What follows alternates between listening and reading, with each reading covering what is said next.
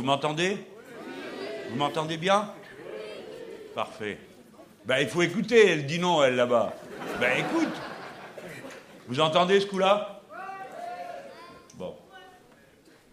Je commence avec vous euh, là dehors parce qu'on n'a plus assez de place pour que vous soyez tous dedans. Et puis ensuite, j'irai dedans. Et si vous y êtes encore, euh, je viendrai vous saluer avant qu'on se quitte. On m'avait dit, il y a tellement de brume. Mais moi, je vous connais. Il n'y a pas de brume assez épaisse pour que vous ne trouviez pas votre chemin pour faire ce qu'on est en train de faire à cet instant. Bien sûr, on est venu écouter quelqu'un qui a des idées à présenter à propos de la condition des salariés. Mais on est d'abord venu pour marquer un moment de protestation, d'indignation humaine contre le sort qui est réservé à tant de milliers d'ouvrières et d'ouvriers, de salariés, de petits rangs qui ne peuvent se défendre parce que toute leur vie dépend de ce pauvre travail, de ces heures qu'on leur accorde, de ces temps de travail qui ne sont jamais complets et où l'on vit dans l'attente d'heures complémentaires pour pouvoir améliorer la paye à la fin du mois que les puissants sont prêts à tout moment à leur disputer au centime près, quand eux regorgent et se gavent quelques centimes ici que l'on supprime aux heures supplémentaires, quelques heures de travail que l'on va payer moins, une amplitude horaire que l'on va exagérer, laissant cette femme qui est partie tôt de chez elle le matin, laissant ses enfants, et qui ensuite va rester deux heures, trois heures sans emploi avant de reprendre le travail. C'est ça que nous sommes venus d'abord dire, que vous êtes venus d'abord dire, avant que de m'écouter. C'est un acte, notre rassemblement, ce déboulé, comme je l'ai appelé, un acte de solidarité avec cette jeune femme qui a perdu son enfant, uniquement du fait du mépris que ceux qui en avaient la responsabilité ont eu à son égard, qui n'ont pas écouté ce qu'elle avait à dire. Mais vous savez, ce n'est pas la première fois. Et c'est bien parce que ce n'est pas la première fois que je suis venu. Souvenez-vous, c'était pas si loin d'ici. Souvenez-vous, si vous croyez quelque part qu'il y a une limite à la brutalité de ce monde, de la flexibilité, de la compétitivité, blablabla, bla, bla, souvenez-vous de cette jeune postière qui est dans la salle sans doute, Emeline. Et si vous ne vous souvenez pas, regardez ce film. Il passe là, en principe. Est-ce qu'il passe? Bon, c'est laborieux, je crois que je préfère. Bon, voilà, peut-être Non. Allez, je vais vous le raconter parce que visiblement, ça ne marche pas. C'est une jeune femme et elle a un CDI un, CDD qu'on renouvelle, comme vous connaissez ça. C'est absolument illégal, hein, mais ça fait rien, il renouvelle. Et de CDD en CDD, comme elle est postière, on ne la met jamais sur le même parcours. Si bien qu'à chaque fois, tout l'effort particulier du postier, car il y a que ceux qui n'ont jamais fait aucun travail de cette sorte, qui croient que c'est facile, qu'on passe d'une porte à l'autre avec le courrier. Non, il faut connaître sa tournée. Et si vous la connaissez bien, vous la faites plus vite. Donc vous avez une chance de terminer à l'heure qui est prévue. Parce que si vous n'avez pas terminé à l'heure qui est prévue, ce qui est prévu, c'est que vous ayez fini la tournée. Donc vous allez faire du temps de travail de plus, un temps de travail qui ne vous est pas payé. Eh bien, cette jeune femme, comme elle a la tête un peu dure, les chefs l'ont repérée. J'en profite pour appeler chaque chef à se souvenir de sa responsabilité humaine dans la conduite des équipes eh bien, ils la font changer de place. Et cette femme a une, faiblesse à un moment donné. Et elle prévient, elle dit, mais moi, je ne peux pas continuer. Je suis mal. Oh, tu t'écoutes trop. Continue. Et ainsi de suite. Vous connaissez la suite de cette histoire. À la fin, elle fait un AVC. Et c'est tout juste si on ne l'a pas traitée de simulatrice. Et comme on n'est pas intervenu assez vite, elle reste avec un handicap. Mesdames et messieurs, mes chers amis, je n'ai pas l'intention de montrer du doigt celui-ci ou celle-là personnellement responsable de cette situation. Vous voyez, je fais comme vous. À ma manière, j'ai bon cœur. Et je suis prêt à oublier la brutalité. Si celui qui l'a commise s'en repent et prend les mesures pour ne pas la recommencer. Mais que dois-je dire devant vous à cette heure, quand je sais qu'après avoir proposé un obscur arrangement à cette jeune femme, pour terminer, la Poste déshonore en lui refusant le CDI qu'elle devrait lui donner maintenant, après ses souffrances et cette marque qu'elle porte à vie de leur indifférence au sort des autres. Les puissants veulent toujours avoir le dernier mot. Et c'est avec ça qu'ils impressionnent, qu'ils font peur, et que les gens ont peur. Et c'est de cette peur dont nous voulons délivrer le monde du travail. Peur du lendemain, peur de perdre son emploi, peur de ne pas avoir sa paye. Et après ça, quoi? Peut-être de ne plus avoir son appartement et de se retrouver, comme tant de gens, brinque-ballés d'un endroit à l'autre. On m'a dit, ce n'est pas la peine de faire du Zola. Je ne fais pas du Zola. C'est la vie qui fait du Zola. C'est vous qui faites du Zola. C'est vous qui méprisez tous ces gens qui faites du Zola. C'est vous qui exagérez.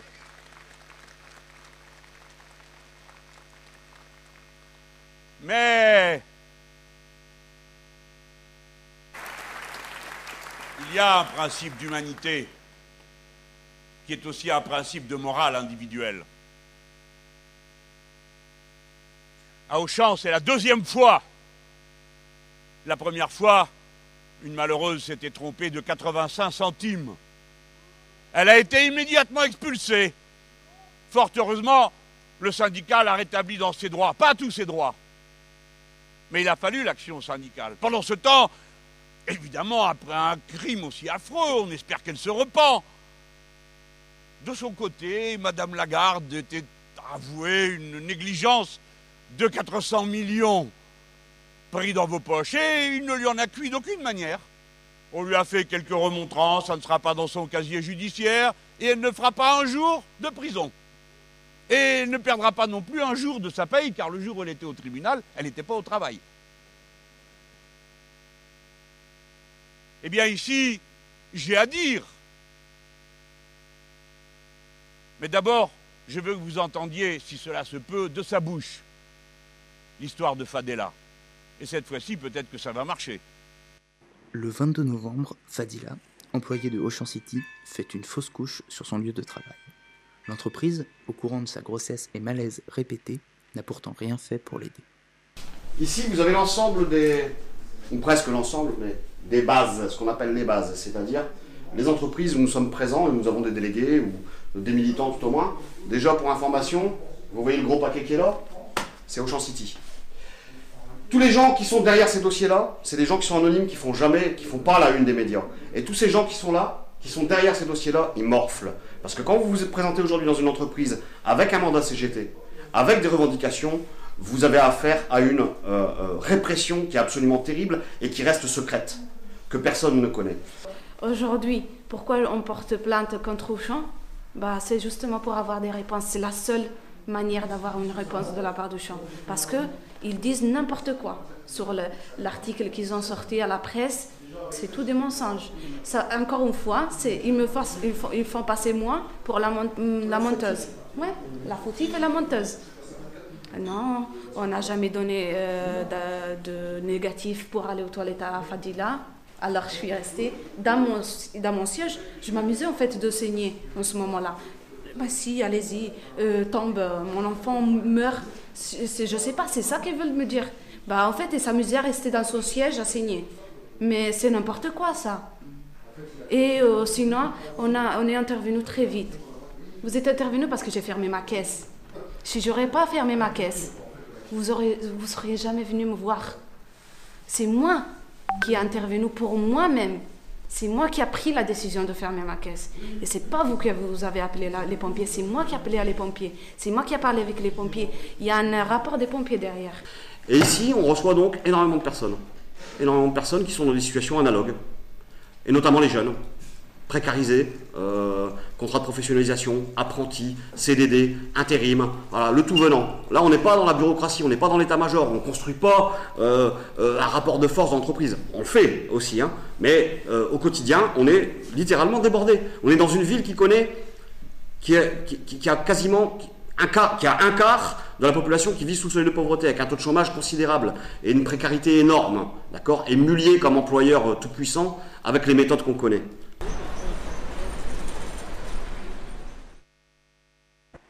Le 22 novembre, Fadila.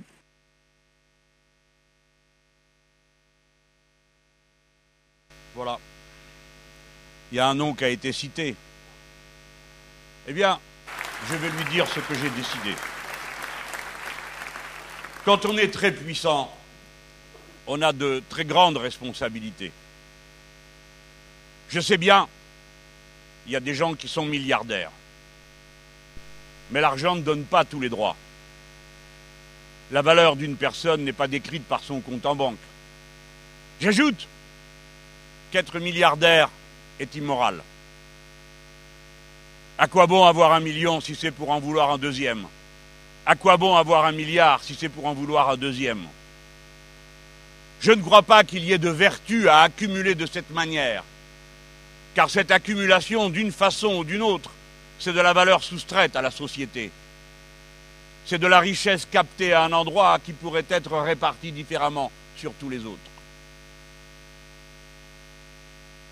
Mais qu'on n'aille pas donner de leçons à Fadela qu'on n'aille pas la traiter de menteuse, qu'on n'aille pas répandre des rumeurs sur son compte, qu'on n'aille pas dire qu'elle n'aurait pas respecté son contrat. Tiens, à propos, son contrat. C'est un contrat de professionnalisation. Ils ont une inventivité extraordinaire pour trouver des mots pour habiller les situations inacceptables. De professionnalisation. Voici qu'elle apprend le métier de caissière, ce qui permet, parce qu'elle est en contrat de professionnalisation, de ne pas la payer au SMIC.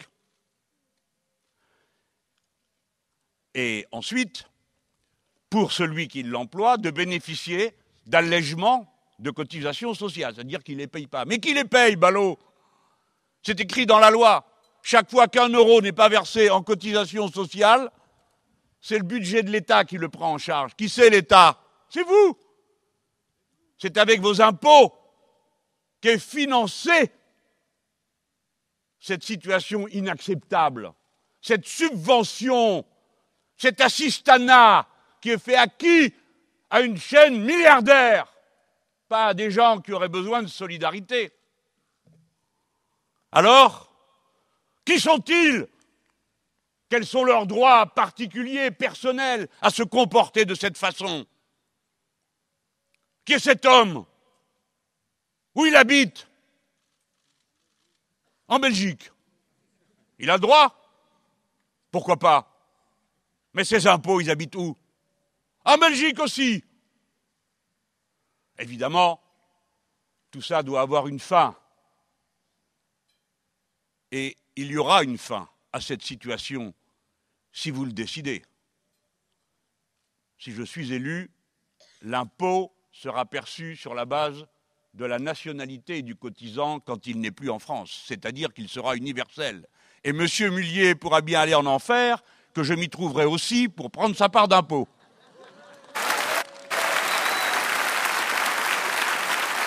Les citoyens français devront déclarer partout dans le monde ce qu'ils payent comme impôt à la nation qui les accueille, et il est bien normal qu'ils en payent là où ils se trouvent, car nous pratiquons de même chez nous.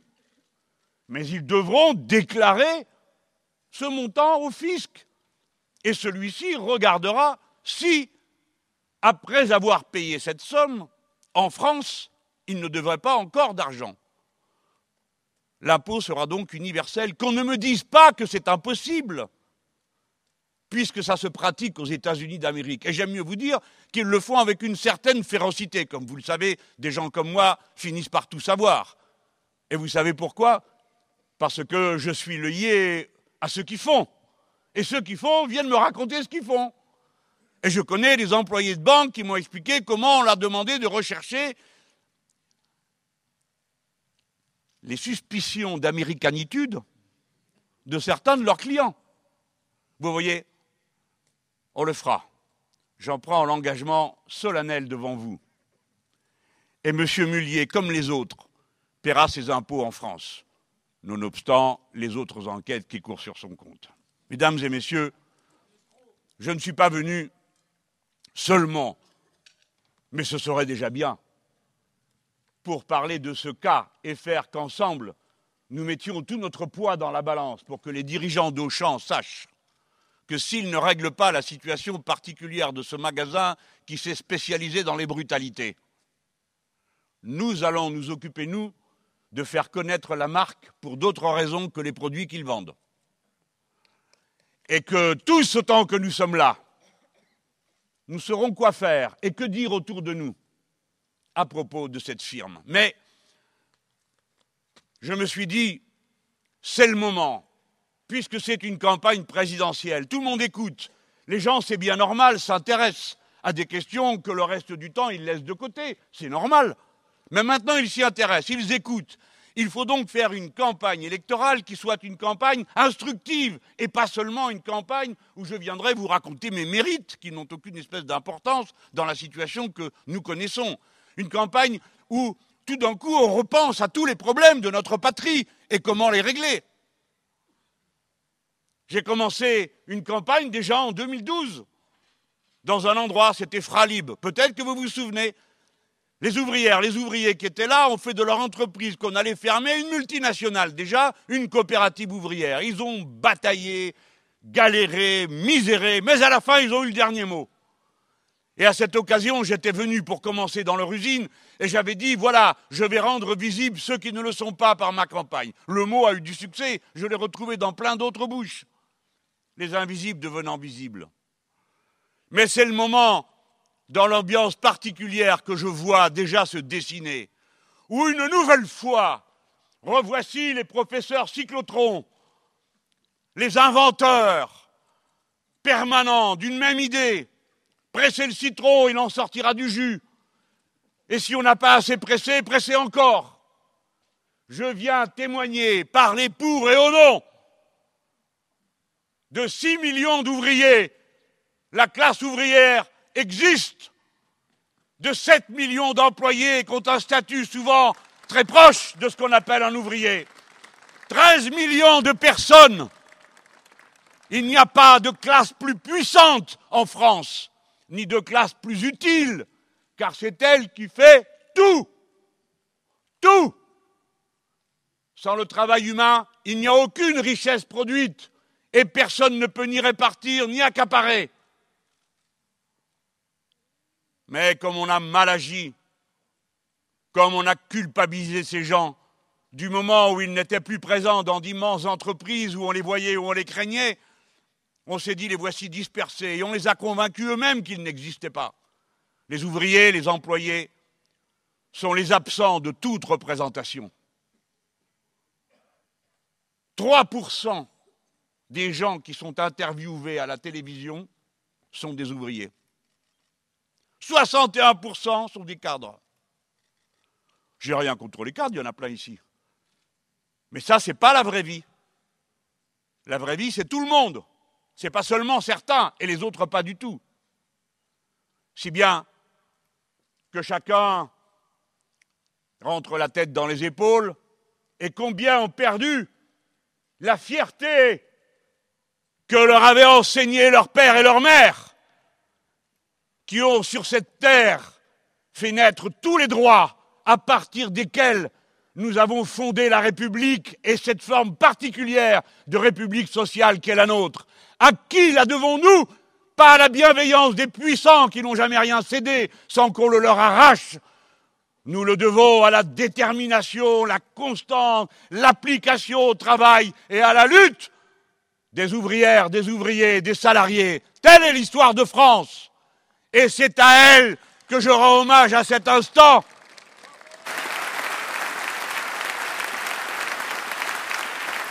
Les ouvriers, les ouvrières, les salariés, les petits grades n'apparaissent à l'écran que lorsqu'on veut montrer des violences après les manifestations.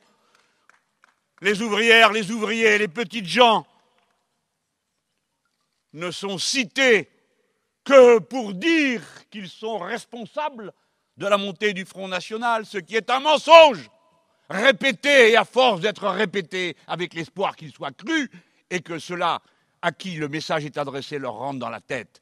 La vérité, c'est que 60% des ouvriers et des petits grades du monde du travail de l'emploi ne votent pas, ils s'abstiennent. Je viens leur dire, sortez de votre trou, mêlez-vous de vos affaires, emparez-vous de cette situation.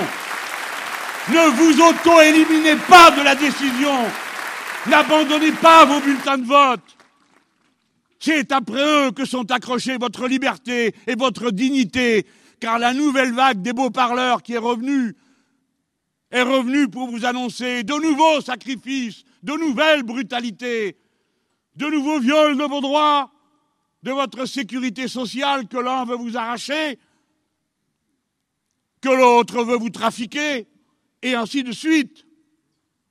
Il le faut. Il faut que dans cette campagne, enfin, on accepte de prendre conscience de ce qu'est la situation de cette immense classe. Est-ce que nous ne sommes pas capables de nous mobiliser d'une manière extraordinaire quand il s'agit de lutter contre le terrorisme, et nous avons bien raison Mais alors, pourquoi est-ce que nous ne nous mobilisons pas d'une manière extraordinaire quand les conditions dans lesquelles les gens travaillent aujourd'hui fait qu'il y a chaque année 565 morts sur le poste de travail, comme ça a failli être le sort de cette malheureuse postière, et de combien d'autres de ceux que vous connaissez.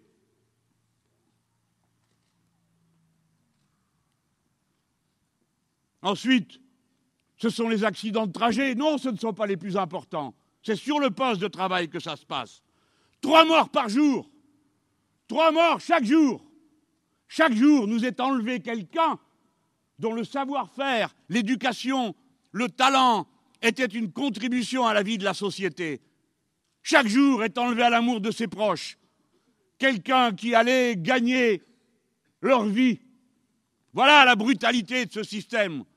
Que fait-on? Que se passe-t-il? Rien.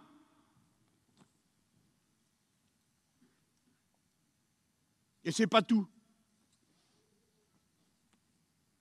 Combien de gens dorénavant, soumis à une forme et à une cadence de travail que les puissants ensuite nient, se suicident?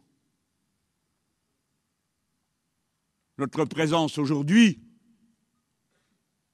accompagne comme une clameur le suicide des infirmières de cet été.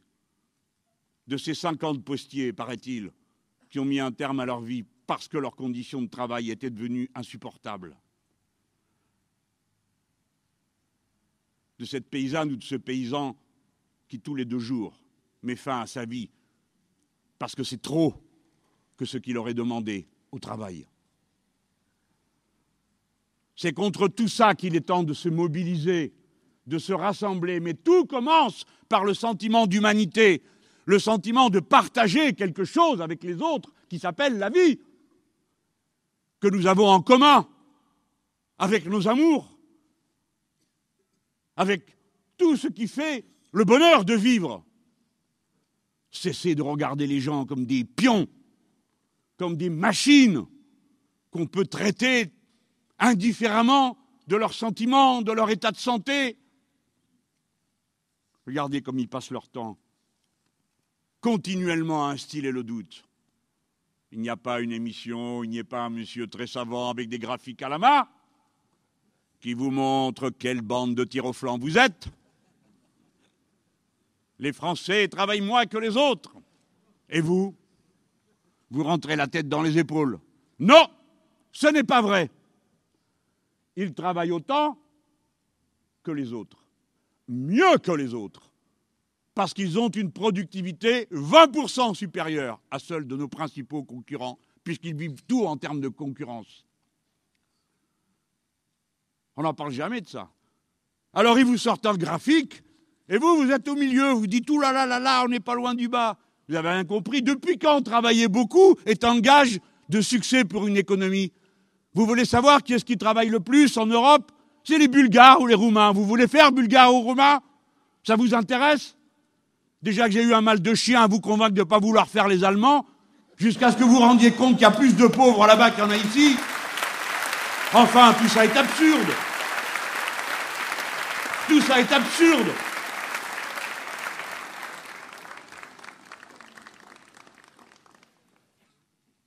Je viens de vous parler de ces accidents, de ces suicides, de ces maladies. Et vous avez tous l'air d'être d'accord avec moi que ce n'est pas une situation acceptable. Mais vous, vous n'êtes pas très intelligent, vous n'avez pas fait les grandes écoles, et vous n'êtes même pas chef. Et vous n'êtes pas ministre socialiste, ni de droite non plus. Alors de quoi vous vous mêlez, hein? Qu'est-ce qu'ils font pour répondre au problème? Tout à l'heure, j'ai dit rien. Non Maintenant, ça a progressé. Ils font moins que rien. Parce que là, nous venons de parler de questions de santé. J'ai entendu, il n'y a pas longtemps, M. Macron, tout d'un coup, dire que depuis qu'ils n'ont plus de responsabilité, ceux-là, ils ont tous des idées. Et souvent le contraire de ce qu'ils faisaient. Et ils nous croient assez ballots pour les croire. Ils, ils se disent que comme on... Hein? Alors on va les croire. Alors, M. Macron, il paraît que vous dites qu'il faut faire du préventif plutôt que de soigner. Non, mais commençons par dire qu'on va quand même soigner les gens. Hein non, mais avec vous, ça mérite qu'on le vérifie. Mais si vous voulez faire du préventif, comment ça se fait que vous avez fait passer la loi El Khomri qui supprime la visite médicale obligatoire quand on prend un poste de travail? Est-ce que le préventif, ça commence pas par ça? Quand ces deux jeunes femmes ont-elles eu droit un examen par le médecin du travail, notamment Fadela Jamais. Et pourtant, la loi s'appliquait jusqu'au 1er janvier. Le 1er janvier, maintenant, c'est la loi El Khomri. Et maintenant, il n'y a plus de visite médicale obligatoire. Un infirmier peut euh, vous examiner, mais un infirmier, c'est un boulot spécial, particulier, c'est un métier. Vous autres, là, vous ne le savez pas, les puissants, c'est un métier. Médecin, c'est un autre métier. Brancardier, c'est encore un autre métier, et ainsi de suite. Vous ne connaissez rien au travail. Et pourtant, vous gesticulez, le travail, celui-ci est candidat du travail, l'autre aime le travail, et vous faites des discours sur la valeur travail, parce que vous êtes censés être tous des tirs. Et vous ne savez pas la valeur du travail, pourtant vous en vivez. Pourtant vous, vous avez personne qui vient faire votre travail à la maison à votre place. La première valeur du travail, ce sont les travailleurs, ce sont les salariés. Et cette en leur direction qu'il faut tout organiser.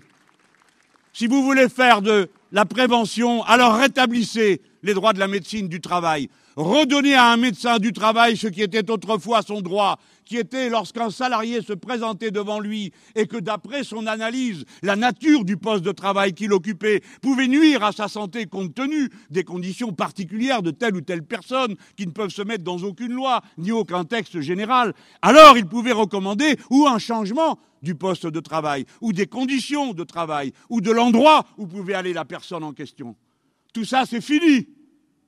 Vous arrivez, contrat de professionnalisation, parce que vous êtes une femme, que vous êtes jeune et que vous n'avez pas le choix. Allez, on va te professionnaliser, tu as droit à des heures de formation, des c'est trop, une. On va t'apprendre comment on fait marcher la caisse.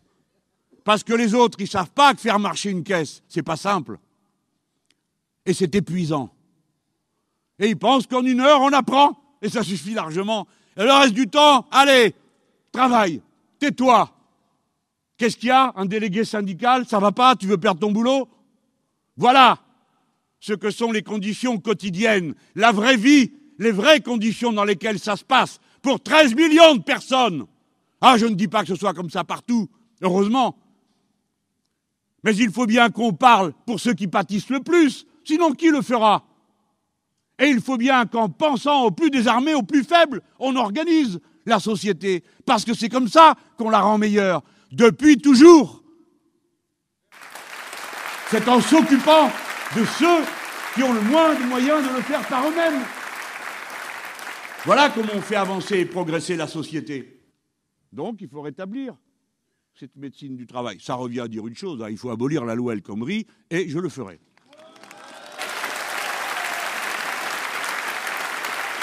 Mais je m'y arrête encore un instant pour bien me faire comprendre. Et je voudrais que vous repartiez avec l'esprit critique dont vous allez avoir besoin pour ne pas vous laisser emballer dans le papier journal dans lequel il y a tous ces beaux articles pour les belles personnes. Un peu d'esprit critique. Cet homme parle de préventif après avoir supprimé la médecine du travail. Quand on fait du préventif, comment le fait-on? On ne va pas dire dans chaque entreprise discuter. Eh bien non, c'est comment ça va finir. Hein Parce que celui qui s'occupe de l'entreprise, son métier, c'est pas médecin, c'est entrepreneur. Mais bien sûr, chacun fait d'après ce qu'il comprend et qu'il croit urgent. La seule chose qui protège tout le monde, c'est la loi. La loi, le règlement, qui prévoit des durées de travail, je vais en parler dans un instant, etc., etc. Par conséquent, si vous voulez que la santé des gens soit protégée et qu'elle ne soit pas soumise aux aléas qu'on peut comprendre de la nécessité d'une production, qui fait qu'on se tourne vers un travailleur, on lui dit bon, écoute, euh, c'est pas parfait, bon, d'accord, il manque un clapet pour la sécurité, ou bien bon, c'est vrai, il y a beaucoup de poussière, mais enfin bon, tu vois bien quoi. Il faut qu'on rende le produit si on veut que la boîte tourne. Et le gars ou la fille, il le fait. Parce qu'il y a une chose que tous ces gens oublient, c'est que les gens aiment leur métier, quel qu'il soit, et ils aiment faire bien leur travail, quel qu'il soit. Ça, c'est une constante de tout le monde. Les gens font pour le mieux. Alors, si vous soumettez les décisions concernant la santé et la discussion dans l'entreprise, ça va être vite réglé. Hein Puis alors surtout dans les entreprises où c'est les gros durs. Parce qu'en plus, ça ne se fait pas de dire qu'on n'est pas bien, que c'est trop lourd, que bon, ça ne se fait pas. Alors on dit rien. Et la vie va comme ça. Donc c'est la loi qui vous protège. Où est la loi? Avant, il y avait la loi, et puis la convention collective de branche, et puis l'accord dans l'entreprise. C'était impossible d'avoir un accord dans l'entreprise qui soit moins bon que l'accord de branche, et l'accord de branche ne pouvait pas être moins bon que la loi. Ça s'appelle le principe de faveur. On a lutté, tous les syndicats ont lutté pendant des décennies et des générations pour obtenir cet ordre-là. Extraordinaire, mes amis. Et quand dans une branche on avait une bonne négociation, la loi étendait le bénéfice à tous les travailleurs. Raison pour laquelle dans notre pays, on n'est pas obligé d'être syndiqué pour bénéficier d'un accord syndical. Tandis que quand vous allez en Allemagne, vous ne bénéficiez pas d'un accord syndical si vous n'êtes pas membre du syndicat. Et si votre patron n'est pas membre du syndicat patronal qui a signé avec le syndicat ouvrier, vous n'avez pas l'avantage. Chez nous, si, tout le monde. C'est donc ça notre démocratie sociale. Elle est fragile, elle est délicate. C'est un mouvement entre le bas et le haut, et à la fin, c'est la loi. Parce que dans toute situation, il y a au moins trois partenaires. Le patron, les ouvriers, les salariés, les employés, de tout niveau. Hein. Ce que je raconte là, ce n'est pas seulement à la mine, hein. c'est aussi au bureau. Et c'est aussi dans les professions les plus avancées intellectuellement aujourd'hui, qui nécessitent un stress psychologique terrible. Bon, ça se passait dans cet ordre-là. Eh bien maintenant, ils ont décidé que tout pouvait se négocier dans l'entreprise. Et l'entreprise peut avoir un accord moins bon que la loi, moins bon que l'accord de branche. Et les mêmes reviennent vous dire qu'il faut faire de la prévention, alors qu'ils ont organisé toutes les conditions pour que tout ça se règle par le bas. Et d'un abominable dumping, je vous demande d'y réfléchir. Vous savez ce qu'est le dumping? C'est il y en a un qui vend quelque chose moins cher que l'autre. Et comment il s'est obtenu ce moins cher en payant moins cher Le salarié? On comprend tout ça. C'est pour ça qu'on est tous contre le statut de travailleur détaché.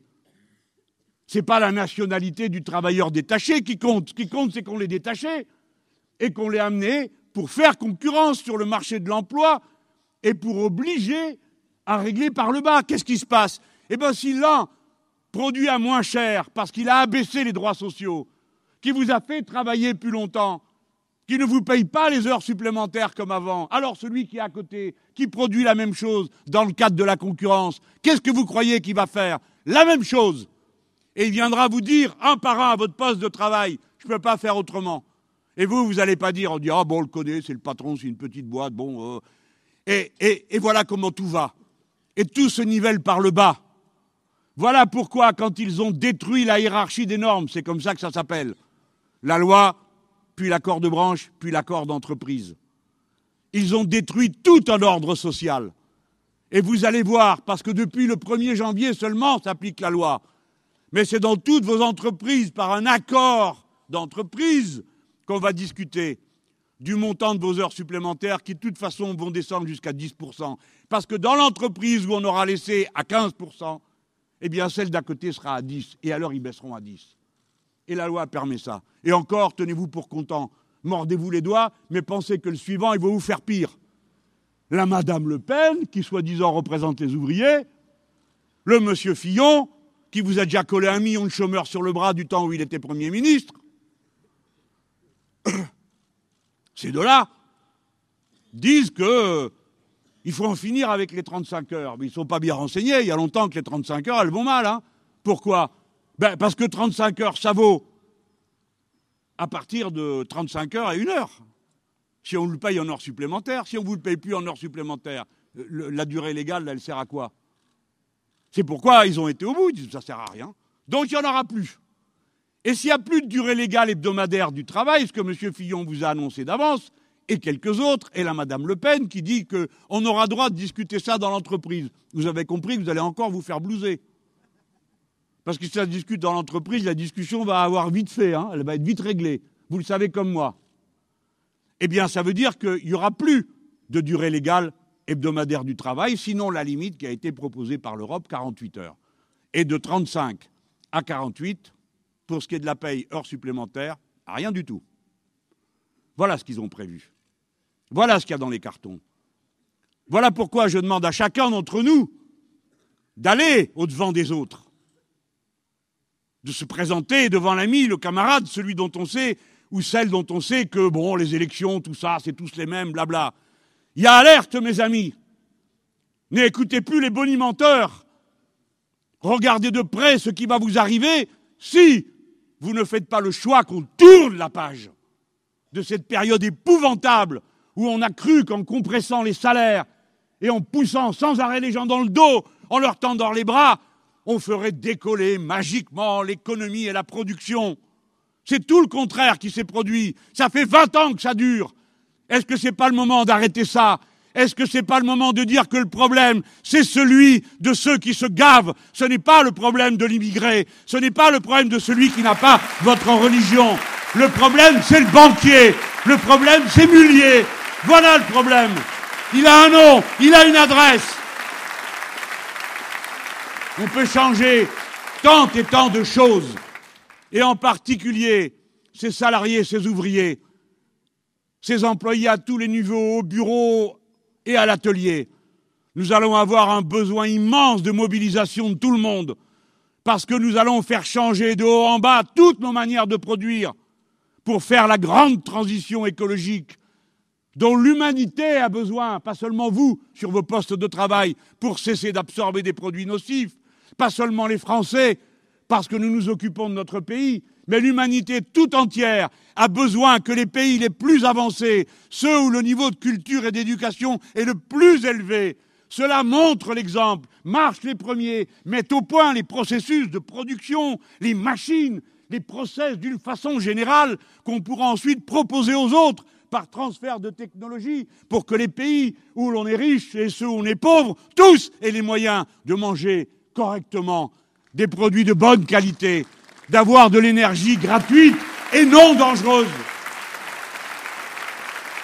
Si j'en appelle à la classe ouvrière aujourd'hui, puisque je suis venu ici pour ça, c'est pour lui dire non seulement qu'elle a tort de se laisser maltraiter de cette façon et qu'elle a l'occasion de se défendre avec ses bulletins de vote, mais aussi pour lui dire nous avons besoin de vous tous.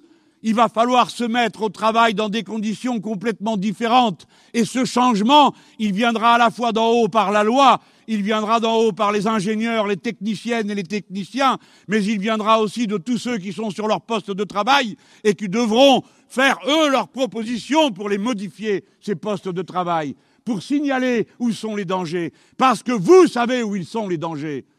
Ceux qui respiraient de la poussière de charbon savaient qu'ils allaient mourir de la silicose. Combien vous en avez eu ici? Combien dans cette région?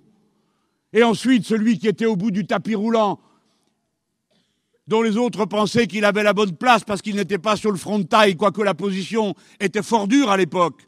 Celui-là a respiré toutes les semaines de sa vie, en plus de la, poussière de charbon, a respiré de l'amiante parce que les courroies qui faisaient tourner les tapis roulants étaient en amiante et qu'elles s'usaient à la cadence d'une par semaine.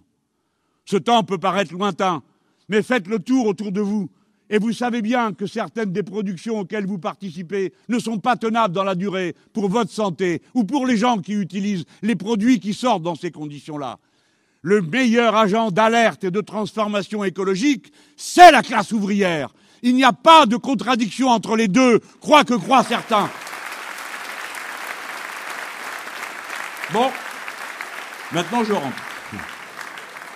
Je vous retrouve juste après.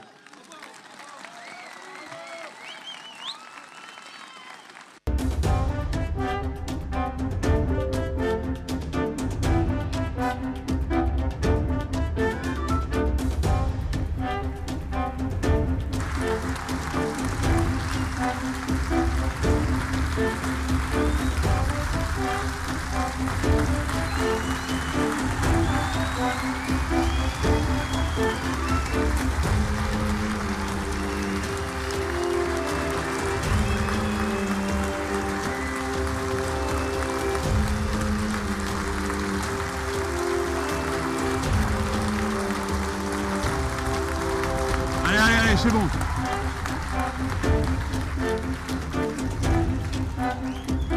Il faut, il faut admettre, il faut admettre qu'il y a quelque chose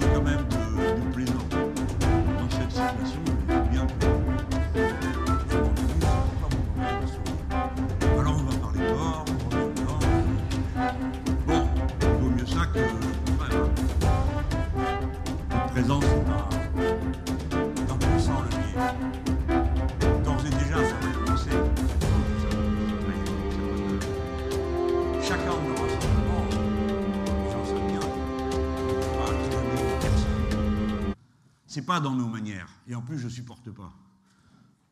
Nous sommes voués à un idéal. Et ils savent bien ce qu'à cet instant, c'est mon tour. J'incarne. Pour vous, je porte avec vous. Clairement, vous ne nous attendiez pas à venir à une réunion pour entendre chanter euh, des Alléluia à la flexibilité, à la compétitivité et toutes les autres mantras des néolibéraux. On parle de la condition des salariés. J'ai évoqué les plus démunis, les plus désarmés. Je vais reprendre un cas plus général. Si on pouvait à peine baisser le son, ce serait parfait pour moi parce que c'est très assourdissant. J'ai traité de questions générales, mais commençons par le commencement pour nous tous. Quand on examine ce qui fait la vie au travail, la vie du travail des salariés, ben la première chose, c'est d'avoir du travail. Et du travail, il y en a beaucoup qui est nécessaire. Mais tout le travail nécessaire n'est pas aujourd'hui rentable. C'est dommage. Il faut donc changer la manière de regarder. Au lieu de partir d'abstraction, produire n'importe quoi, n'importe comment, dans n'importe quelle condition, du moment que c'est pas cher, et qu'on finira quelqu'un par trouver quelqu'un pour l'acheter, prenons les problèmes par l'autre bout. De quoi a-t-on besoin? Que faut-il faire?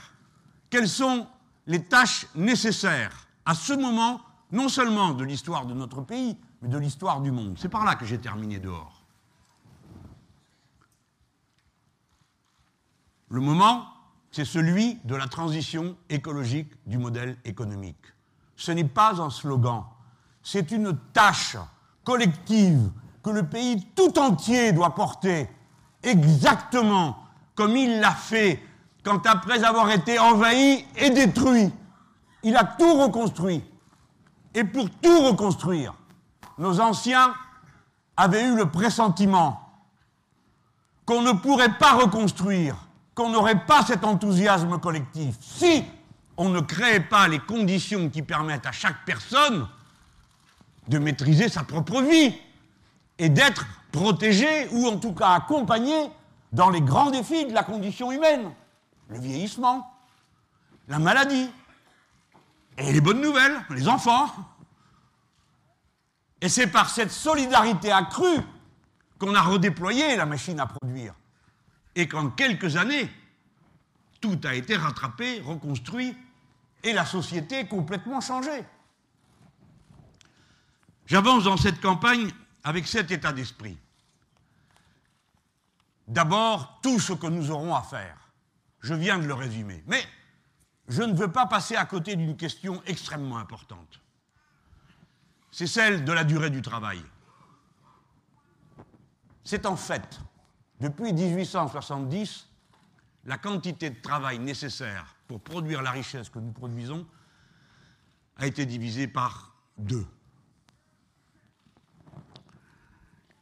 Et la richesse qui a été produite par cette quantité de travail totale divisée par deux a été multipliée par 30. Et c'est une très bonne nouvelle. Les machines,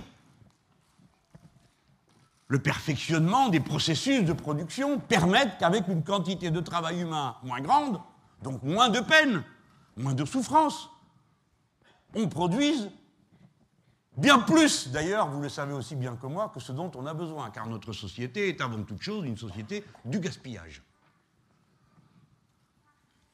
La diminution du temps de travail, soit on la laisse se dérouler d'une manière sauvage, c'est-à-dire qu'on verra bien. Il y en a besoin de moi, donc on prend moins de monde, et les autres, on s'en fout. C'est pas mon sujet, dit l'un, c'est pas mon sujet, dit l'autre. Et vous avez d'un côté des gens qui travaillent beaucoup, qui s'usent au travail, et de l'autre d'autres qui n'ont pas de travail et qui souffrent. Qui souffrent. Je veux rester dans mon thème d'aujourd'hui. Qui souffrent. Selon l'INSERM, qui n'est pas une organisation bolchevique, mais un institut de recherche sur la santé et les médicaments. 14 000 personnes par an meurent du fait du chômage. Vous m'entendez? 14 000 par la dépression, par le stress, par l'abandon de soi quand on ne sait plus quoi faire.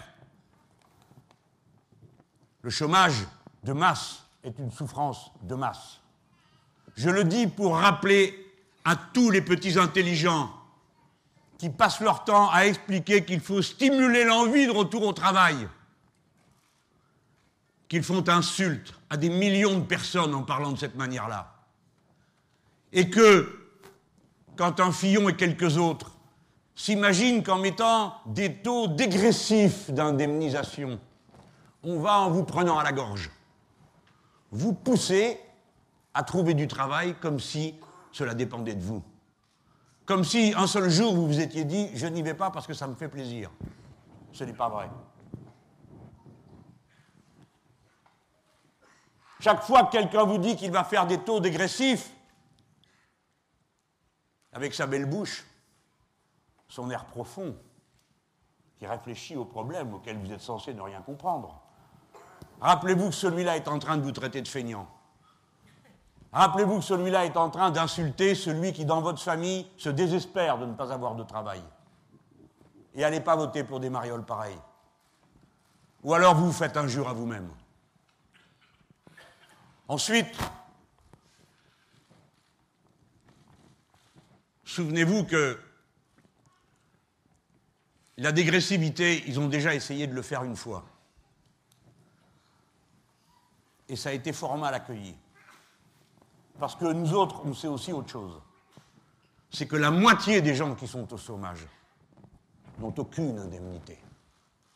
Aucune alors leur sujet, ça n'a pas été de se dire comment on pourrait faire pour que les gens du moins ne soient pas dans une situation aussi épouvantable. Non, ça a été de se dire à ceux qui ont quelque chose, on va voir comment on va pouvoir leur enlever.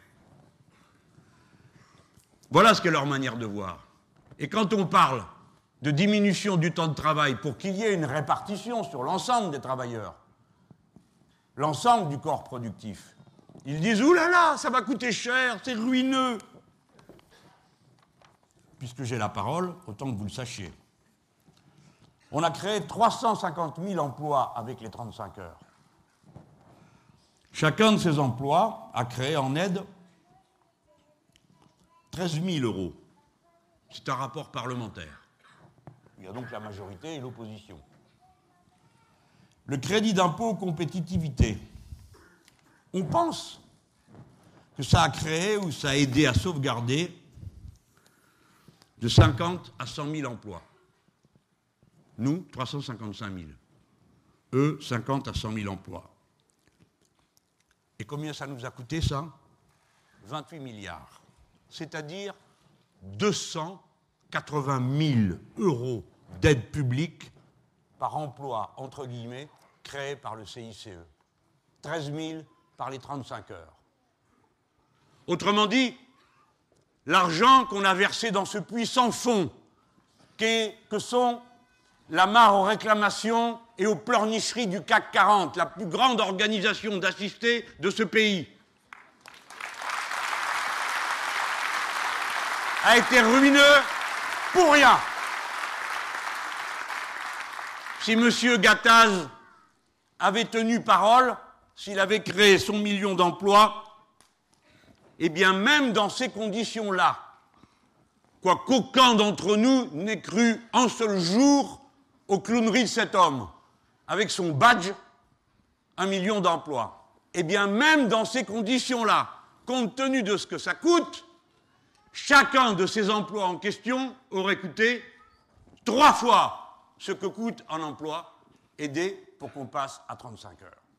Vous n'avez donc aucun complexe à avoir. Mon discours d'aujourd'hui, c'est un discours pour la fierté, pour le fait qu'on relève la tête, qu'on arrête de se soumettre à leurs récitations qui visent à nous culpabiliser, à nous humilier, pour nous conduire à toujours faire davantage comme ils veulent, et davantage moins toujours moins par rapport à ce que nous voulons faire de nos propres vies. La diminution du temps de travail est une nécessité. Je conviens qu'il faut en discuter. Il y a la diminution du temps de travail dans la vie, c'est l'âge de la retraite, dans l'année, puisque certains ont des contrats de travail avec une annualisation de leur temps de travail. Il y en a ici? Non? Ah ben, je vais vous le raconter alors, non? Je ne vais pas vous le raconter, vous le savez. Mais l'annualisation du temps de travail a permis de généraliser notamment le forfait qui autrefois, ça s'appelait un forfait jour, il y avait que les cadres qui avaient ça, hein, parce que comme ils avaient de l'autonomie, on a dit, bon, calcul en gros, de toute façon, tu es déjà bien assez payé, tu n'es pas content, tu peux t'en aller. Ah non, non, non, ça va, je suis content. Et on a étendu ça progressivement à tout le monde.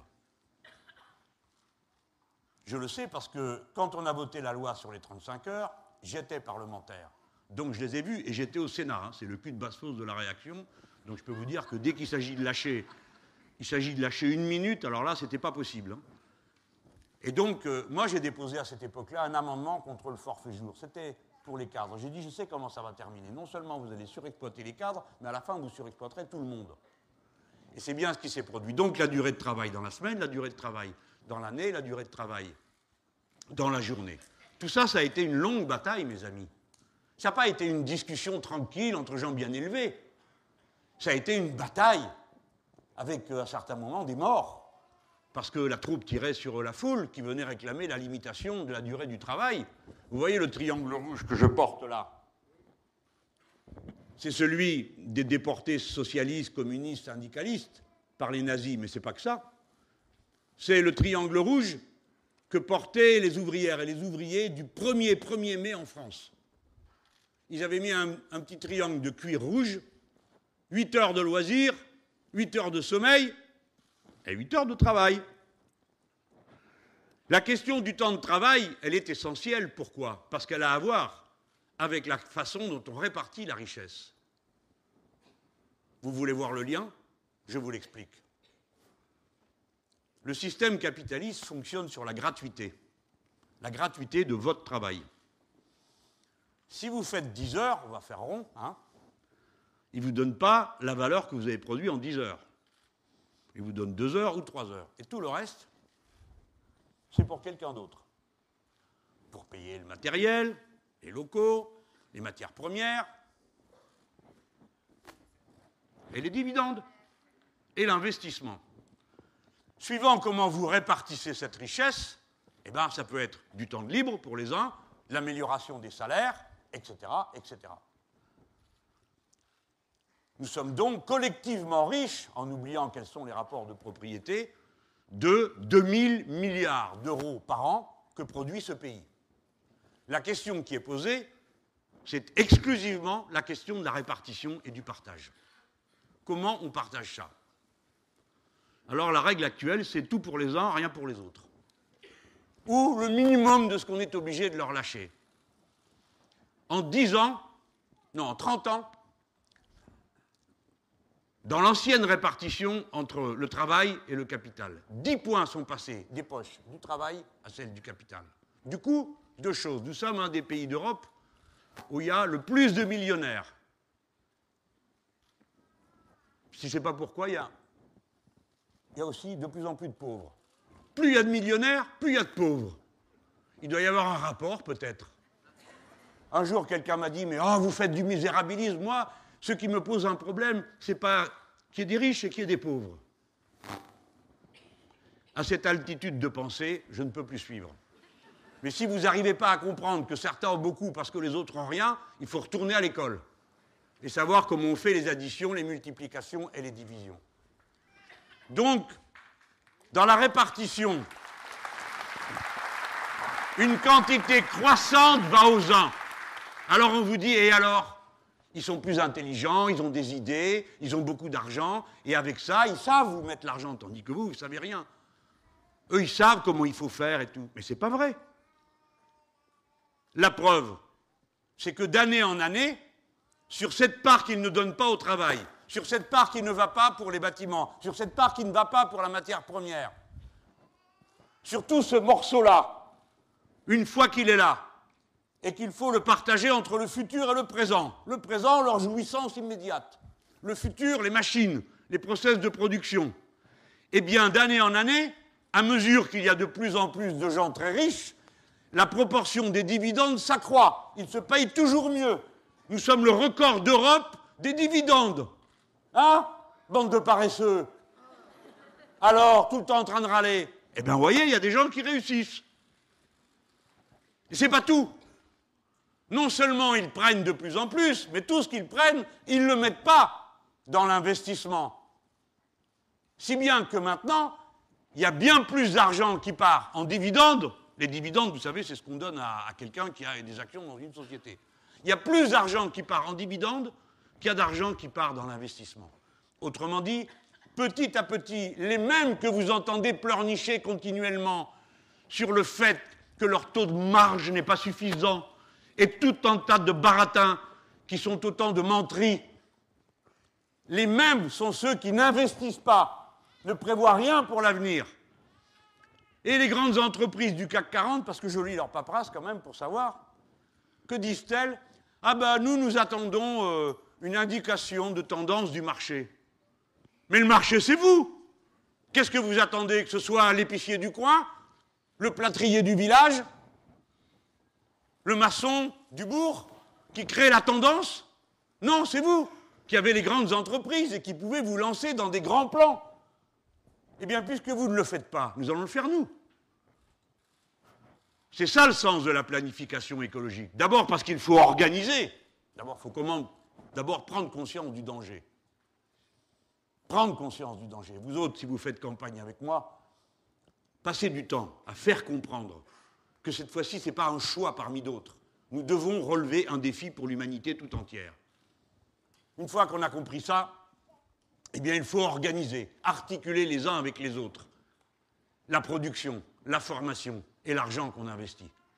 Et si nous le faisons, alors nous allons remettre en marche toute la mécanique, parce qu'eux ne le font pas. Eux prennent pour les dividendes. Eux prennent pour placer dans la sphère financière. Parce que dans la sphère financière, vous pouvez spéculer et gagner du 10, du 12, du 15%, Aucune production jusqu'à présent ne le permettait, sauf à tuer la machine et à tuer les ouvriers. Cet argent qui s'en va dans la sphère financière, naturellement, nous allons couper les cordons par lesquels il passe. Parce que c'est toujours de l'argent qui s'accumule d'une manière particulière, c'est-à-dire de l'argent qui pour une part échappe à l'impôt, qui pour une autre part est spéculatif. Et enfin, c'est beaucoup d'argent qui circule dans le monde, mes amis. Je n'ai pas le temps, ce n'est pas le sujet aujourd'hui. Beaucoup, beaucoup, beaucoup d'argent. Et qui circule sans aucun rapport avec la production réelle. Sans aucun rapport avec la production réelle.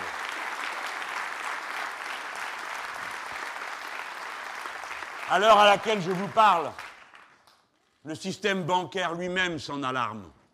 Comment expliquez-vous que le banquier central européen qui a décidé de mettre 2000 milliards, qui en verse 80 tous les mois, tous les mois, le banquier central donne 80 à 85 milliards. Le banquier central, c'est celui de la Banque centrale européenne. 80 à 85 milliards aux banques pour qu'elles consolident leur bilan et qu'elles placent dans l'activité. Où vous avez vu la queue d'un euro de ces 85 milliards? Vous savez ce que ça représente? Chaque mois 6 millions de SMIC.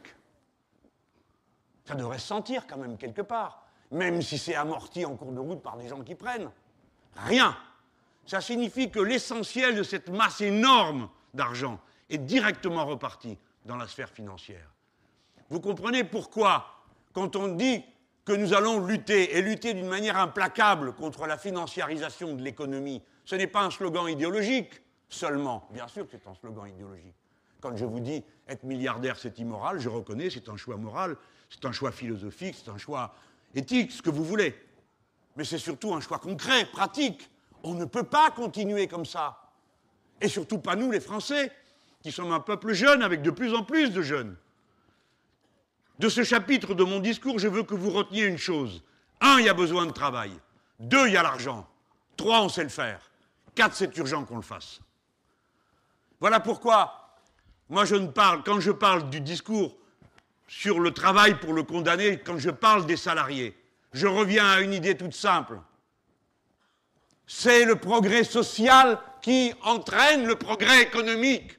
C'est le progrès écologique qui entraîne le progrès économique. Ce n'est pas le contraire.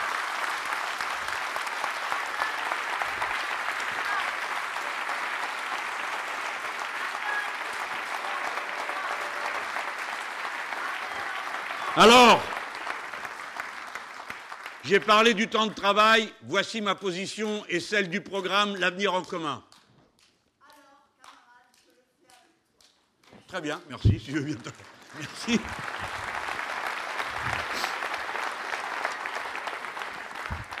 Premièrement, retour aux 35 heures. Premièrement, abolition de la loi El Khomri. La loi El Khomri est inacceptable, elle est inefficace et brutale. C'est bien que vous applaudissiez. Vous allez demander des comptes aux autres, hein Parce que pour ce qui est de bavarder, tout le monde est là, hein Mais pour faire, c'est une autre paire de manches. La loi El Khomri, c'est comme la sixième République, comme la planification écologique. C'est pas à moitié, hein c'est ou pour ou contre. Voilà, nous on est contre, on l'abrogera. Et les autres, ils doivent tous dire un par un ce qu'ils comptent faire. Et sur, après avoir abrogé cette loi El Khomri, il y a retour aux 35 heures. Je commence par les 35 heures, les vraies 35 heures. C'est pas tout d'écrire dans un papier, durée légale 35 heures. Ah oui, et la 36e heure, ça vaut combien? Ah ben ça vaut rien. C'est ce qu'a fait la loi El Khomri. Si vous payez la 36e heure 10% de plus, ça ne coûte rien, ça ne crée pas un emploi. Bon, ça vous rapporte 10% de plus, mais jusqu'à présent, c'était 25%, non? Eh bien maintenant, c'est 10%. C'est bon d'avoir un gouvernement de gauche. D'accord?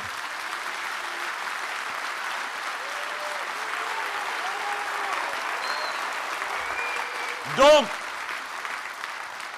il faut renchérir le paiement des heures supplémentaires pour que ça crée de l'emploi et que aussi les gens puissent vivre avec un salaire digne qui leur permet, avec 35 heures, de vivre dignement. Car la vie, ce n'est pas que le travail salarié. Il y a aussi tout le reste de l'existence qui souvent comporte beaucoup de travail aussi à la maison, avec les enfants, et le reste, et tout ce qui vous passe par la tête, parce que vous n'êtes pas les rouages d'une machine. Vous êtes des êtres humains. Vous êtes des êtres humains.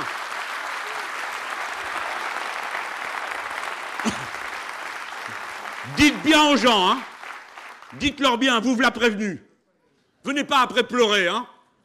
Si vous recommencez avec des Macron, des Fillon, des je sais pas quoi, de tous ces gens qui ont la même doctrine, simplement qui vous emballent la marchandise d'une manière différente, exactement pour faire avec vous comme fait le marchand d'Auchan quand il vous met des yaourts différents dans les rayons, que c'est pourtant toujours la même chose.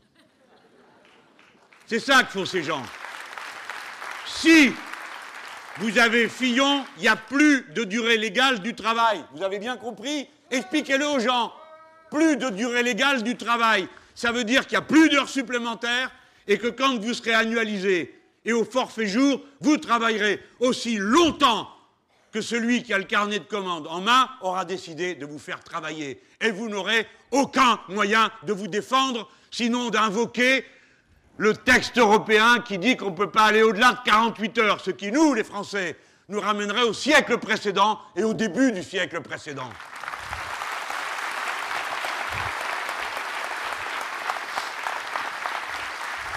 Le temps de travail est une question extrêmement sérieuse. Ce n'est pas seulement sa durée et son intensité qui est en cause, c'est la façon avec laquelle il roule. Vous savez comme moi que quand vous avez un horaire discontinu, que vous avez d'abord fait trois ou quatre heures et qu'ensuite votre poste de travail reprend après une pause de trois ou quatre heures, la pause en question, elle ne vous est pas payée et vous tournez en rond. Par conséquent, quand on arrive à faire une journée, il faut que tout le monde puisse la faire dans des conditions où il maîtrise son emploi du temps. La loi El Khomri prévoit maintenant qu'on peut vous prévenir trois jours avant que votre emploi du temps a changé.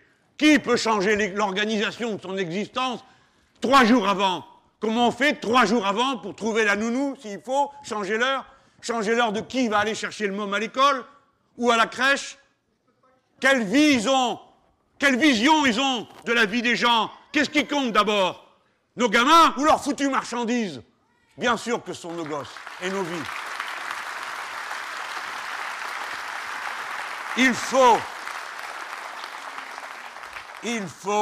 en revenir à la semaine de sept jours avec deux jours de congé consécutifs. Et pour tout le monde au même moment. Une fois, j'avais une camarade super sympa. Une socialiste, hein. Et elle me dit Ah, voilà comment vous êtes, vous voulez tout planifier, organiser, contrôler. Après tout, si les gens, ils veulent faire autrement. Mais les gens, ils peuvent vouloir ce qu'ils veulent, c'est pas ce qu'on veut nous. Ce qui compte, c'est quel genre de vie on veut organiser. Si vous commencez à multiplier le travail du dimanche, bien sûr qu'au début, vous avez une personne ou l'autre que ça arrange dans sa vie, je le sais bien. Mais il y a surtout une masse qui n'a pas le moyen de se défendre, à qui on va dire bah tu viens dimanche. Ah ben c'est pas ce que j'avais prévu. Ah ben si. Sinon tu peux t'en aller. Et celui-là est obligé d'y aller. Et celle-là est obligée d'y aller.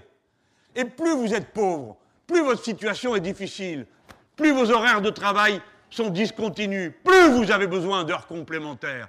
Les heures complémentaires, c'est le rêve de celle ou de celui qui n'a pas un temps de travail complet. Il passe son temps à espérer qu'il va pouvoir en faire un peu plus. Et en général, c'était un peu mieux payé. Mais grâce à la loi El Khomri, c'est fini. Et les autres se proposent de faire pire avec leur suppression de la durée légale. Vous voyez? Voilà comment tout ça s'organise.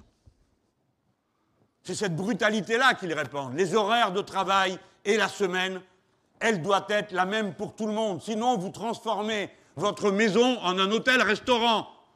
Les uns vont au boulot, les autres sont là. Et puis ceux qui sont là s'en vont à l'heure à laquelle les autres arrivent. Et vous savez bien comment ça se passe. Quelqu'un devient le domestique de tout le monde dans cette histoire. C'est pas la peine que je dise qui, non On connaît.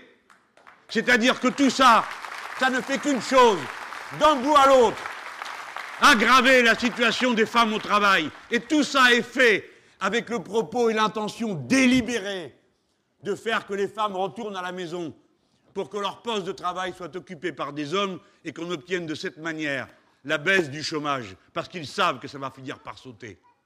Tout ça est fait d'une manière très méthodique et va toujours dans le même sens. En ayant raccourci les délais pour prévenir d'un changement d'horaire, c'est d'abord les femmes qu'on élimine du travail, avec l'exemple que j'ai donné tout à l'heure. Avec l'imposition du travail du dimanche, c'est d'abord les femmes qu'on élimine du travail, parce qu'elles savent ce qu'il faudra sacrifier à ce moment-là.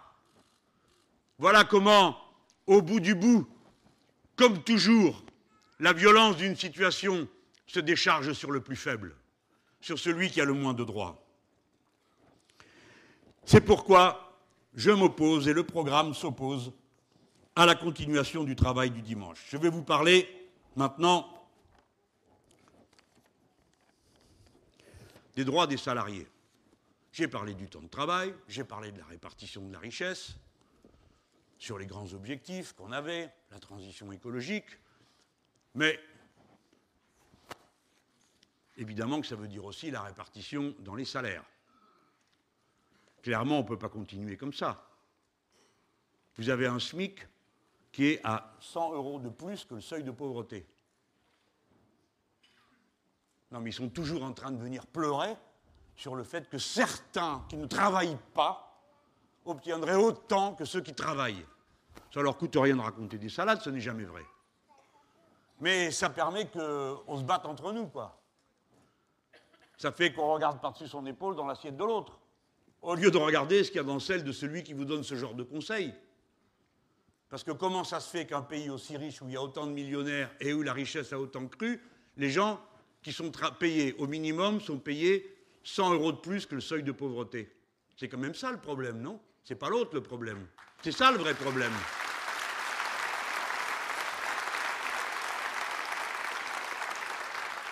Le seuil de pauvreté, ça se calcule de la manière suivante. On prend 60% du salaire médian. C'est une norme internationale, hein, c'est pas nous qui avons inventé ça. Donc tout le monde fait pareil. L'autre jour, j'écoutais là. Des fois, il faut écouter. Hein. On n'est pas obligé. J'ai écouté. On me dit euh, Alors, euh, qu'est-ce que vous en pensez Le salaire minimum européen? De quoi vous me parlez? Monsieur, c'est M. Valls qui a dit ça. Je le connais, c'est un réac, il n'a pas pu dire ça. Donc, je vais chercher le papier, mais c'est comme pour tout. Il faut jamais croire ce qu'on vous dit qu'il faut croire. Regardez d'abord, vérifiez. Ah non Ah non, attendez, c'était pas un SMIC européen. C'était un SMIC dans chaque pays. Ah Ben attendez, les élections présidentielles, c'est en France, pas en Bulgarie. Donc on parle de ce qu'on fait ici.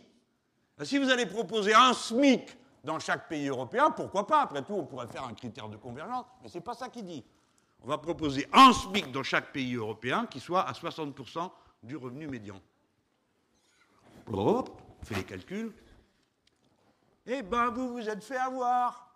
Une nouvelle fois, dans le papier Europe, qu'est-ce qu'il y a? Une baisse du SMIC. Parce que 60% du revenu médian, pour nous, eh ben, ça fait moins que ce qu'on a aujourd'hui. Moi, je ferai le contraire. J'ai pas peur nous allons nous augmenter le SMIC, parce que notre objectif, c'est d'être à 1700 euros. Brut pour commencer, net pour terminer. Et on commence tout de suite avec 150 euros de plus. Des amis m'ont dit, attention, si tu fais ça, on va avoir un problème dans la petite entreprise. Je le sais. C'est la raison pour laquelle, de tout ça, on discutera bien tranquillement, sachant quelle est ma décision, qui ne changera pas, de la façon de la mettre en œuvre. Plusieurs amis économistes ont eu une idée que j'ai trouvée brillante, et que pour finir, ils se sont accordés entre eux pour la mettre dans le programme. C'est de faire une caisse commune des cotisations sociales qui permettent de cette manière-là de prendre sur l'ensemble du patronat la somme nécessaire pour financer l'ensemble des cotisations. De cette manière, on pourrait le faire reposer différemment sur les uns et sur les autres, et on ne serait pas obligé d'écraser, en effet, par euh, une cotisation qui serait trop dure à porter par la petite entreprise ce que la grande entreprise porte sans difficulté, d'autant que les grandes entreprises ont eu cette habileté de, soi-disant, pour s'occuper de leur cœur de métier, de tout découper en petits morceaux et de faire des petites entreprises qui sont souvent des entreprises qui n'ont qu'un seul client, c'est le cas de 80% d'entre elles, si bien qu'on pourrait les considérer comme des succursales, si bien qu'au bout du bout, non seulement la responsabilité du donneur d'ordre ultime, ça doit être celui qui donne les ordres, mais c'est aussi lui qui doit payer.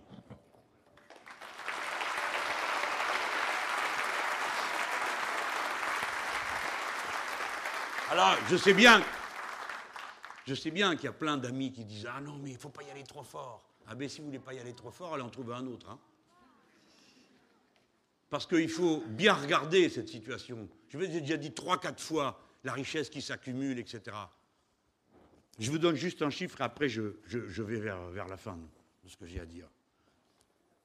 Quelque chose qui va bien, bien vous aider à réfléchir et à vous décomplexer. Au lieu d'avoir tout le temps peur que tout va se casser la figure, qu'on n'a rien le droit de demander, que c'est déjà bien comme ça, etc. Le 3 janvier dernier, ça vous dit quelque chose? Non. C'était deux jours après le 1er janvier. Peut-être qu'il y en avait qui ont encore mal au crâne, j'en sais rien. Bon. Le 3 janvier dernier, à 18h. Non plus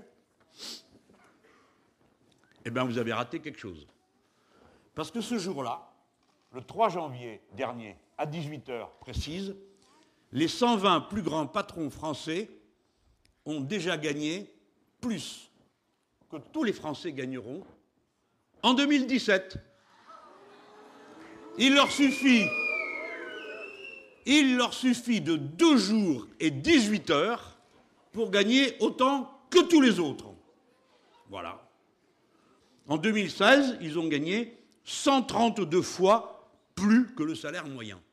C'est normal parce que vous êtes au salaire moyen, vous avez des besoins. Et eux, ils ont des besoins 132 fois plus importants que vous. C'est facile à comprendre.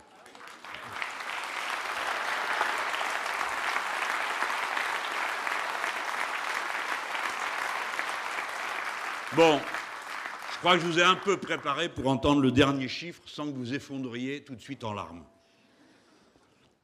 Le, salarié moyen, il a gagné l'année dernière 72 euros par jour.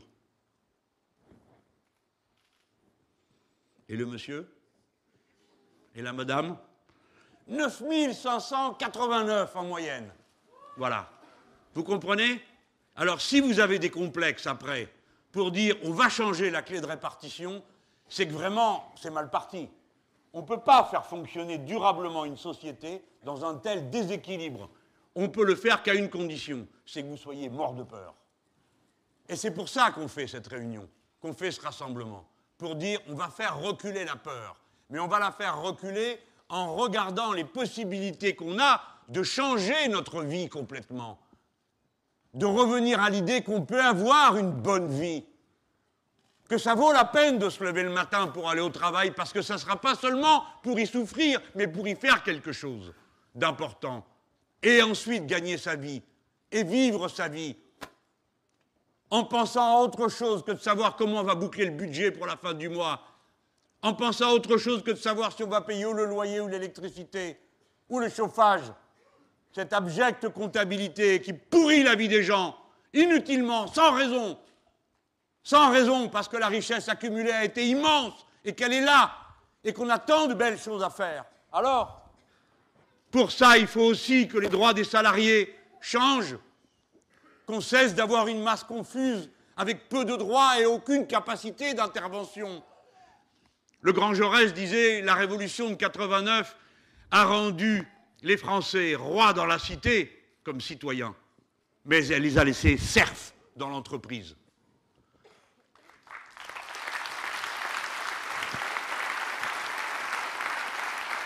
Ces droits, ce n'est pas, comme le croient les importants, une addition de récrimination. Ce n'est pas vrai. Ils ne comprennent rien à la mentalité d'un salarié. Je l'ai dit tout à l'heure, la mentalité du salarié, c'est qu'il aime son travail le plus souvent. Il connaît les moyens de l'améliorer et il le fait des fois à ses dépens. Les salariés doivent avoir des droits plus grands, notamment dans une situation. C'est celle où celui qui possède une entreprise décide de la vendre. Ou bien que les tribunaux de commerce que nous réformerons profondément. Pour que on puisse parler à ce sujet de tribunaux, avec l'idée d'une justice, et pas seulement d'arrangements de plus en plus obscurs et inexplicables. Comme celui qui a conduit, par exemple, à préférer qu'on vende toutes les machines de l'entreprise Ecopla, dont vous avez peut-être entendu parler, qui est la dernière boîte de ce pays qui fabrique des emballages aluminium. Il n'y en a qu'une.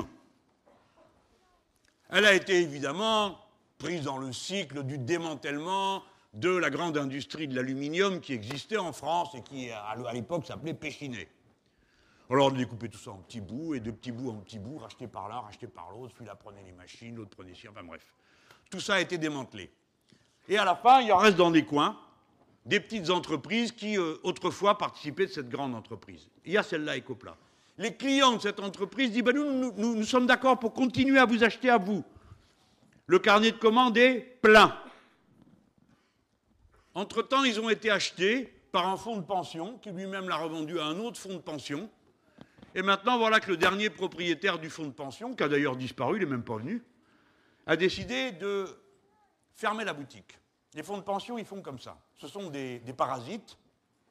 Ils viennent, ils achètent, et puis au bout d'un an, une fois qu'ils ont bien regardé, ils achètent en empruntant de l'argent pour acheter, ils vident la trésorerie pour, rembourser l'emprunt, ils foutent tout le monde dehors, et une fois qu'ils ont foutu tout le monde dehors, ils vendent le, terrain et le bâtiment, et ils en tirent au total, c'est une bonne opération pour eux, puisqu'ils ont siphonné la trésorerie, euh, pris pendant un temps de la richesse, des fois ils vendent les brevets aussi, que, la boîte avait accumulés, etc.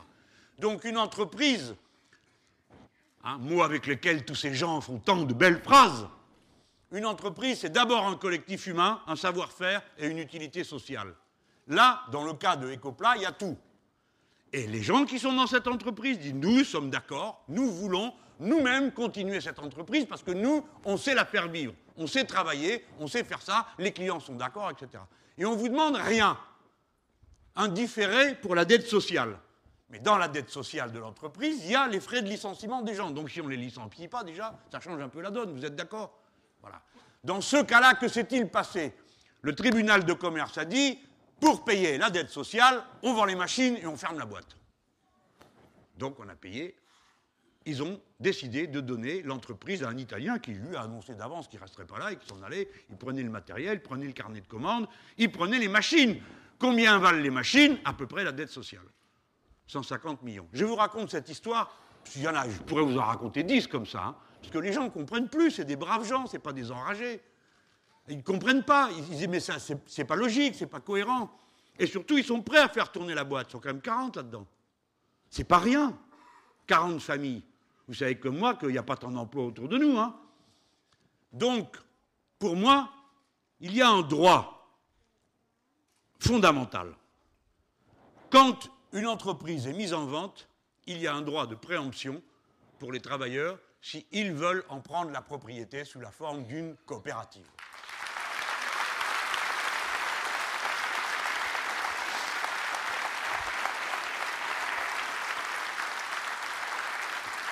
Deuxième chose, les travailleurs d'une entreprise ont des idées sur leur entreprise.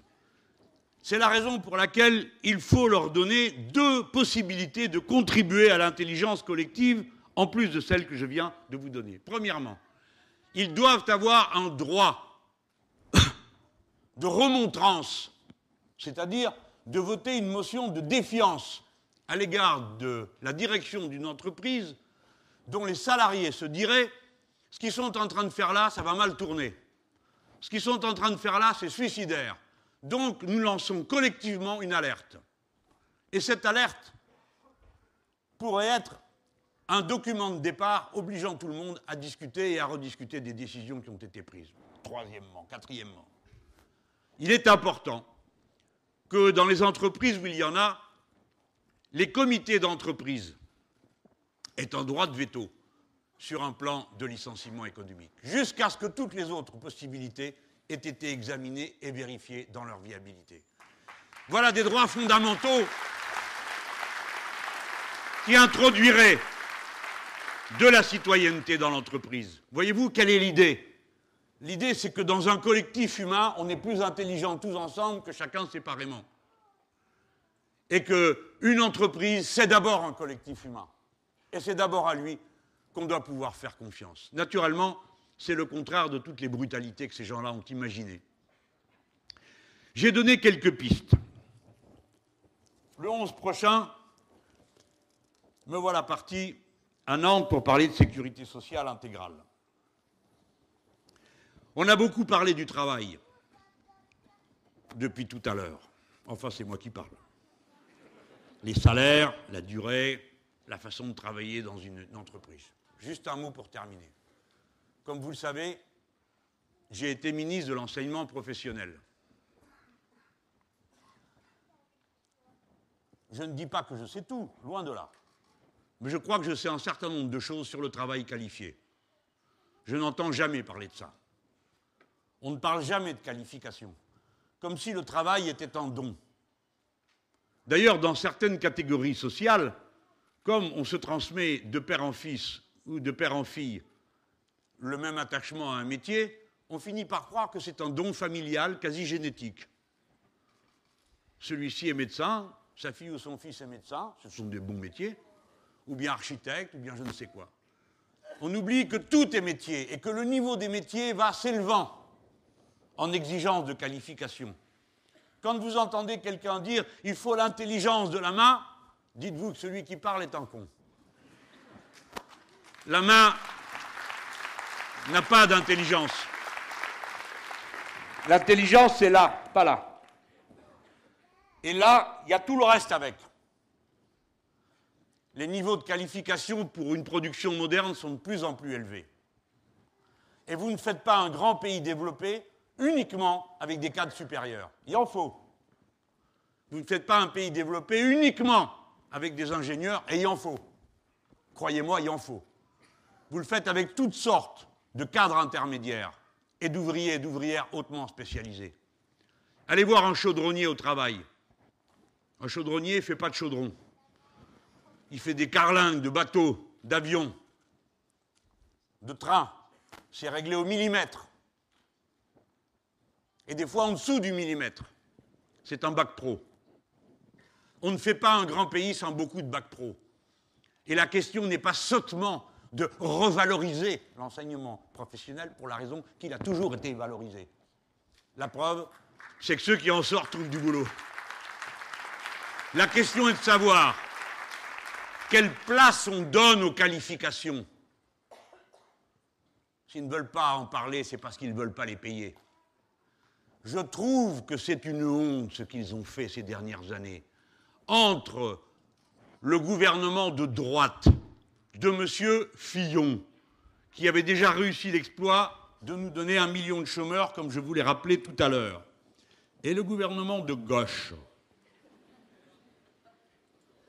Ces deux-là ont fermé 226 lycées professionnels. Il y a plus de 60 000 élèves de moins dans cette filière, alors que pendant ce temps, la population scolaire a augmenté. Ils ont donc mis durablement, et pour longtemps, si nous n'inversons pas le sens des événements, le pays dans une impasse. On ne peut pas faire la transition écologique dont je vous ai parlé tout à l'heure. On ne peut pas faire l'économie de la mer. On ne peut rien faire de tout ça si on n'a pas les milliers, les dizaines de milliers, les centaines de milliers d'ouvriers et d'ouvrières hautement qualifiés dans tous ces domaines c'est la raison pour laquelle c'est une tâche d'urgence de reconstituer dans toute son étendue un système de formation professionnelle à la hauteur de l'objectif que l'on se donne. Avec, une fluidité, avec une fluidité qui permet à celui qui a commencé ou à celle qui a commencé un CAP, une fois qu'il sera allé jusqu'au bac professionnel, qui lui sera rétabli en 4 ans parce que c'est très difficile de passer un bac professionnel, eh bien, il faut ensuite qu'il puisse aller à un brevet de technicien supérieur parce que nous avons besoin de ces techniciens supérieurs formés en deux ans, à une licence professionnelle, c'est moi qui les ai créés. Il faut que cette fluidité soit garantie. Il faut qu'on s'occupe de ces milliers de gens qui sont d'accord pour faire ce travail-là, qui ont compris quel est leur intérêt, celui du pays et celui des choses qu'il y a à faire. Voilà tout ce qu'il faut reconstruire. Méfiez-vous de ceux qui viennent vous dire qu'il faut de l'apprentissage partout. L'apprentissage, ça va pour certains métiers. Mais on voit bien que pas un de leurs gosses. Ils ignorent ce que c'est. Ils ignorent pourquoi on va en apprentissage. Souvent, c'est parce qu'il faut mettre un peu, comme on dit, de beurre dans les épinards. Parce que l'apprenti, il a un petit quelque chose, comme vous le savez. Et puis parce qu'on pense souvent avec espoir et confiance que notre jeune qui aura été en apprentissage, ensuite il sera recruté par le patron. Mais tout ça, c'est des histoires. Ça n'existe pas. 25% des contrats d'apprentissage seront rompus dans les trois premiers mois. Ce n'est pas une bonne idée. En tout cas, ce n'est pas généralisable. Et le gouvernement qui est en place leur a donné 1000 euros par apprenti qu'ils prennent. Eh bien, vous savez ce qui se passe? Il y a de moins en moins d'apprentis. Pourquoi? Parce que les gens ont compris que ça ne fonctionne pas. Ils ne veulent pas que leur gosse y aille, parce qu'ils se disent c'est une impasse. On ne peut pas parler de la condition des salariés. On ne peut pas parler du travail sans parler de son contenu, c'est-à-dire des qualifications qu'il faut. Et une qualification, ce n'est pas, comme je vous l'ai dit tout à l'heure, la main, c'est la tête qui compte. Parce que le travail, c'est des maths, c'est de la langue, c'est des langues, c'est de la physique, c'est de la chimie. Les lois de la nature sont les mêmes pour tout le monde, quelle que soit la voie par laquelle on étudie à l'école, que ce soit l'enseignement général ou l'enseignement professionnel. Ce n'est pas vrai qu'il y ait une école de pauvres et pour les pauvres. Ce n'est pas vrai. Plus le contenu intellectuel d'un jeune est développé par le goût qu'on lui insuffle des sciences, de la poésie, de la musique, plus sa compréhension globale du monde va mieux et plus son aptitude à se qualifier dans les secteurs intellectuels les plus pointus est grande. L'être humain étant tout, il n'est pas un appendice de machine, ni quand il travaille, ni quand il se prépare à travailler.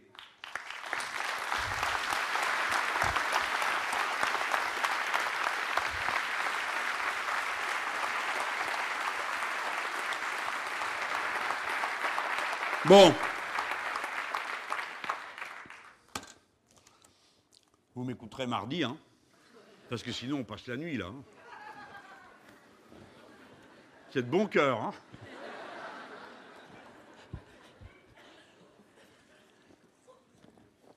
Mes amis, j'ai fait pour le mieux.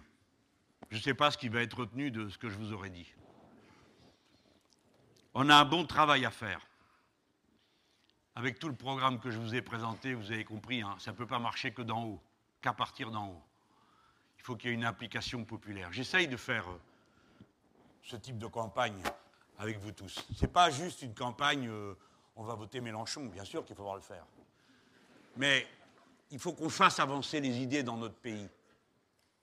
Il faut qu'on, même d'un millimètre, même d'un mètre, ce sera ça de prix. Ouvrir les têtes, redonner du courage redonner de l'envie de vivre, de lutter, se dire que c'est possible de changer profondément l'existence, la nôtre, mais celle du monde. Moi, je crois à tout ça. Là, en ce moment, on est rediffusé, il y a des milliers d'amis qui doivent être en train de nous regarder, et puis après, on va prendre des petits bouts. Nous construisons un mouvement. Un mouvement, ce n'est pas un parti. C'est un mouvement. Là, on le fait pour une tâche, une élection présidentielle. Si nous gagnons, et cette fois-ci, une possibilité se présente qu'on y arrive, condition d'être opiniâtre, patient, méthodique, et ainsi de suite. Et si nous y arrivons, le changement qu'il faudra déclencher, ce n'est pas au bout de deux mois de parlotte. C'est séance tenante, dans toutes les directions, tout à la fois. Ça fonctionne s'il y a une masse immense de gens conscients. Et le peuple français, vous autres, nous tous. Le niveau de conscience s'est beaucoup élevé. Nous avons appris beaucoup de choses, et notamment depuis 2005. Ça ne se voit pas comme ça. Depuis 2005, le vote contre le traité constitutionnel européen, des milliers de gens sont entrés dans la conscience politique. Et maintenant, la jeune génération vient aussi aux questions générales et politiques. Elle entre par une porte. elle a compris mieux que les plus anciens à quel point la défense de l'écosystème était devenue une priorité. Parce qu'à leur tour, ils pensent à leurs gosses, à leur futur, à ce qu'ils vont faire. Et ils voient bien qu'on est en train de transformer les mers en cloaques, que l'air devient irrespirable, et ainsi de suite.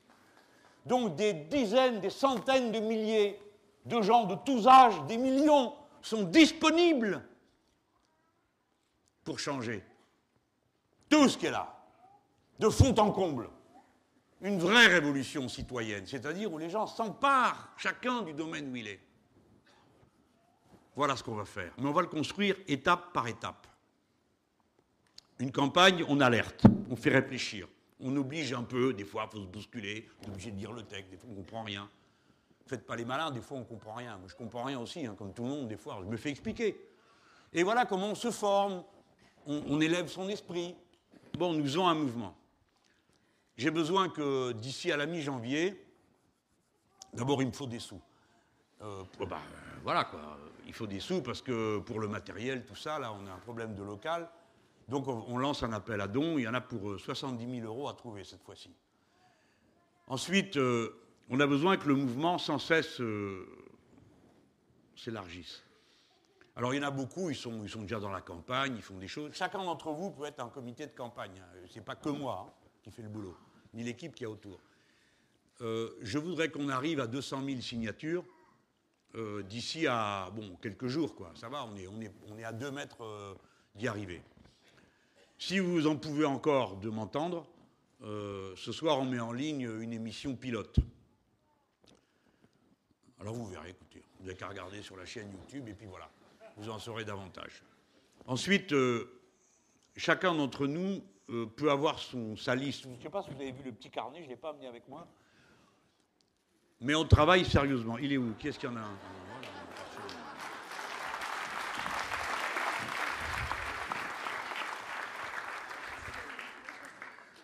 C'est discipliné là derrière. Bon, on a inventé ça, mais vous regardez. L'idée, c'est que chacun peut. Ça va, il y a quatre mois, quoi.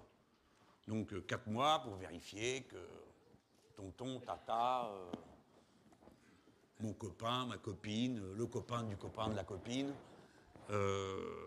c'est correctement inscrit.